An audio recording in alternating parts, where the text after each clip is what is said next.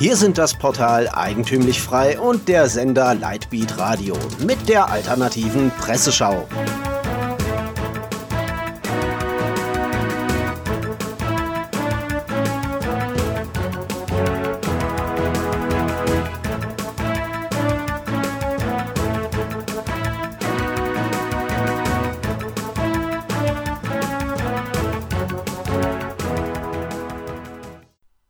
Sie hören die alternative Presseschau. Themen des Tages: Karawane, Indien, Russland, Armenien und Berlin. Karawane, Interpretationsspielraum. Menschen wandern auf die mexikanische Grenze zu. Was genau passiert und wie man das Szenario einordnen soll, ist wie immer Interpretationssache. Die junge Freiheit schreibt am Morgen, die mexikanische Polizei hat hunderte Migranten aus Mittelamerika festgenommen, die durch das Land Richtung USA ziehen. Insgesamt wurden 370 Menschen von den Behörden festgenommen. Zitat: Polizisten verhafteten demnach kleinere, isolierte Gruppen, die zu einer größeren Migrantenkarawane gehörten. Laut US-Medien bewegt sich derzeit ein Zug von rund 10.000 Menschen Richtung Nordgrenze des Landes. Mexikos Innenministerin Olga Sanchez Cordero sprach von der Mutter aller Karawanen, wie eine US-amerikanische Zeitung berichtete. Brutaler Polizeieinsatz gegen Flüchtlingstreck in Chiapas. Präsident López Obrador vollzieht gnadenlose Abschiebepolitik nach US-Vorgaben, schreibt hingegen die linke Junge Welt. Die Fernstraße 200 durch Mexikos südlichsten Bundesstaat Chiapas hatte seit Herbst letzten Jahres als relativ sicherer Weg für Migranten aus Zentralamerika, die zu Fuß in großen Gruppen auf dem Weg in Richtung Norden sind, gegolten. Am Montagmittag Ortszeit verlor die Route diesen Ruf. Rund 3000 Menschen, unter ihnen viele Frauen, Kinder und Babys, wurden in Höhe der Stadt Plibjapan nahe der Pazifikküste von Bundespolizisten und Agenten der Einwanderungsbehörde INM buchstäblich in eine Falle gelockt. Laut Associated Press nahmen sie bis zu 500 Einwanderer unter brutalen Umständen fest. Zitat Junge Welt. Die Situation habe sich auch insgesamt für die Flüchtlinge verschlechtert, schreibt die JW weiter. Im Januar und Februar dieses Jahres hatte die mexikanische Regierung insgesamt 13.400 Mittelamerikaner in ihre Heimatländer vertrieben, schließt die junge Welt ab. Wie man, Zitat, in sein Heimatland vertrieben werden kann, ist der Redaktion allerdings weder moralisch noch rechtlich bekannt. Indien. Aufschwung für Milliarden. Die größte Demokratie der Welt braucht Strom. Und den bekommt man natürlich kostengünstig aus grünen Windrädern. Spaß beiseite, man plant natürlich den Bau von zwölf neuen Atomkraftwerken. Zum einen soll die Abhängigkeit von der Kohle verringert werden, berichtet das Kontra-Magazin, zum anderen braucht man wirklich frische Luft. Es wird erwartet, dass sich die Nuklearkapazitäten in Indien bis 2031 verdreifachen werden.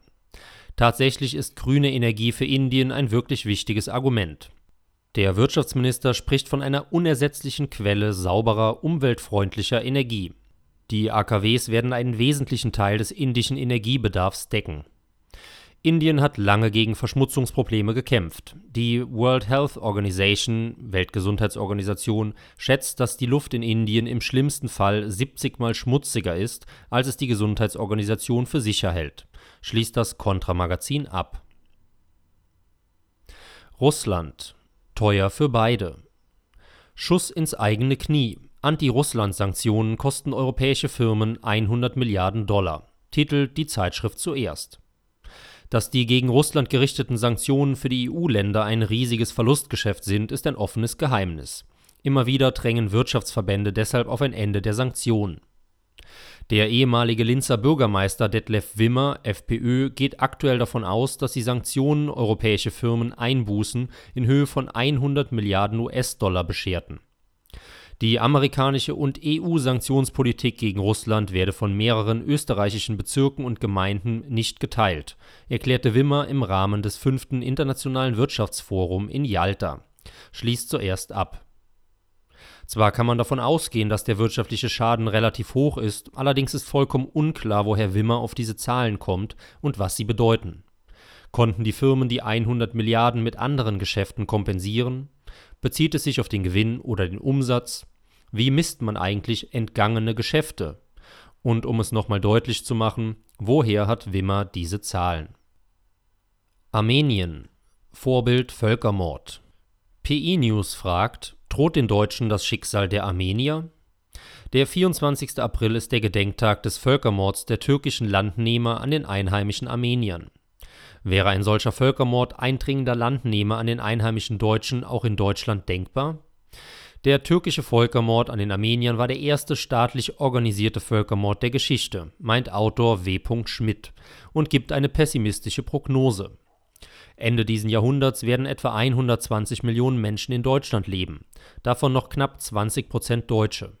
Die übrigen 80 Prozent werden mehrheitlich islamische Landnehmer sein, mit Türken, Arabern und Kurden als den dominierenden Nationalitäten Parallel zum Anteil an der Gesamtbevölkerung wird sich auch die politische Macht auf diese drei Volksgruppen verlagern, also genau jene drei Volksgruppen, die damals den Völkermord an den Armeniern planten und durchführten.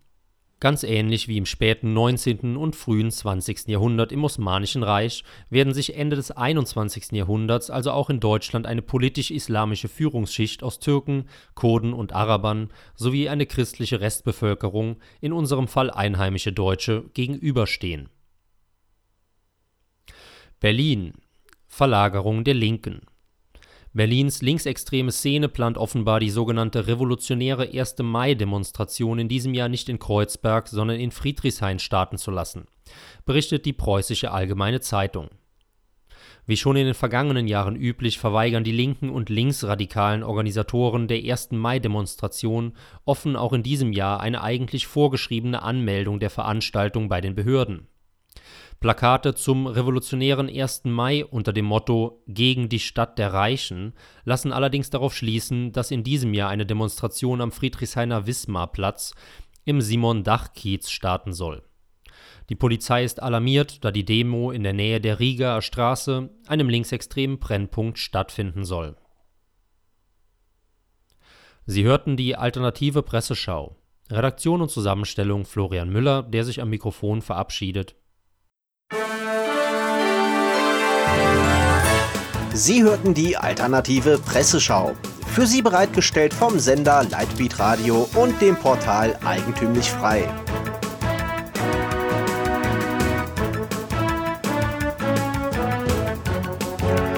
Bitte unterstützen Sie unsere alternative Medienarbeit durch eine Spende auf lightbeatradio.de oder durch ein Abonnement von Eigentümlich Frei über efmagazin.de helfen Sie uns, die frohe Botschaft auf vielen weiteren Podcasts zu verbreiten. Kein Fußbreit den neosozialistischen Ausbeutern la Couleur. Mehr Freiheit.